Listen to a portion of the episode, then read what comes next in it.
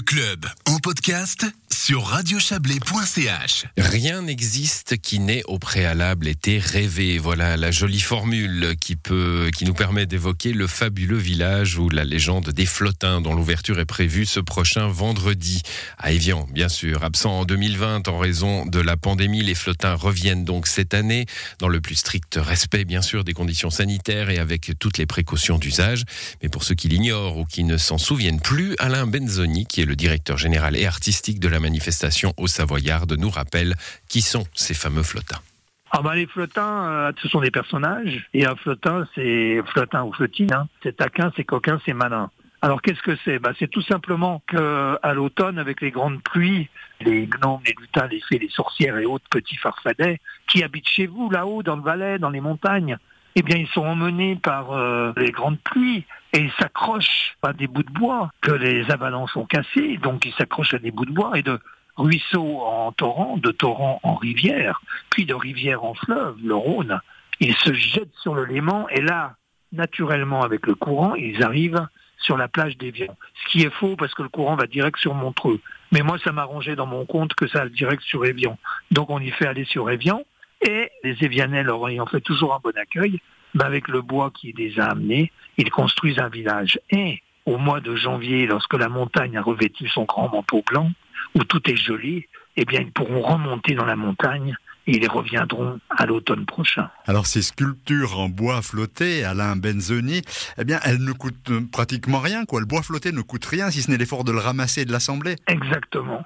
C'est du développement durable dans toute sa splendeur et de l'écologie, bien sûr. C'est complètement fédérateur et politique dans le bon sens du terme, puisque tout le monde peut faire euh, des sculptures en bois flotté. C'est également l'imaginaire. Euh, on prend un morceau de bois, on le tourne, comme quand on se couche l'été et qu'on regarde les nuages, c'est la même chose. Qui sont les sculpteurs, justement? C'est un art qui s'apprend? Oui, bien sûr, et puis c'est très très facile à faire quelque chose avec le bois flotté. Il suffit d'avoir des visseuses et de visser simplement euh, des bouts de bois ou d'accrocher avec un bout de fil de fer. Nous, on fait des sculptures monumentales qui font 8 mètres de haut.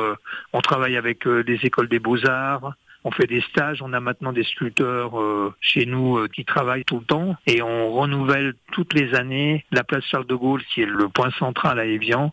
Toutes les années, il y a des pièces nouvelles et les autres pièces, on les met partout dans Évian. Donc, ce qui fait que on peut se promener partout. Il y a du bois flotté, il y a des sculptures monumentales et autres en bois flotté avec celles des écoles également. Enfin, il y en a partout. On trouve plus ou moins de bois flotté qu'auparavant ou est-ce qu'il est différent d'année en année, ce qui permet la variété dans les sculptures? Oui, parce que ça dépend.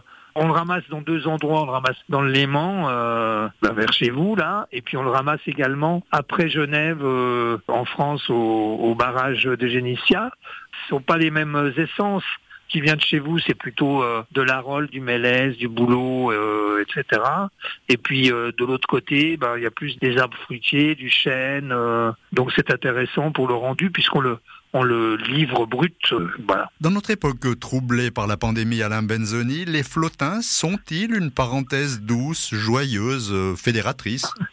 Bah, Vous avez tout dit, j'ai plus rien à dire. Oui, bien sûr, on espère. Il n'y a pas beaucoup de messages dans les marchés de Noël.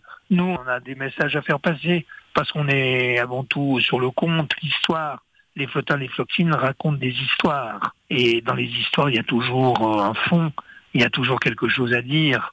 Et bien sûr, un peu de douceur. Dans ce monde de brut, euh, bah, les flottins sont là pour ça. 15e édition des flottins, 15 ans d'enchantement Ben, ça fait plaisir de l'entendre, oui, c'est ce qu'on veut. Alors euh, oui, oui, bien sûr, et puis ce n'est pas fini, ce n'est qu'un début. Hein on va pas s'arrêter là.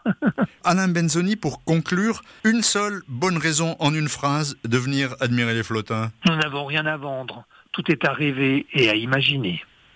Voilà, on le sent euh, conquis, euh, Yves Terrani, et comment ne, pas l'être hein. Quelques chiffres assez saisissants pour conclure le fabuleux village où la légende des flottins, c'est 650 sculptures exposées avec plus de 350 tonnes de bois flotté ramassés. Événement 100% gratuit, 5 temps forts, c'est aussi 4 semaines de montage et 3 de démontage, et la visite de plus de 350 000 personnes sur 3 semaines lors de l'édition 2019. C'était avant la pandémie. Toutes les infos sur www.fabuleuvillage.fr. Et cela met un terme à cette émission. Euh, à l'édition ce soir, Serge Jubin, Isabelle Bertolini, Thierry Nicolet, Valérie Blom et à l'instant Yves Terrani. Excellente soirée à vous.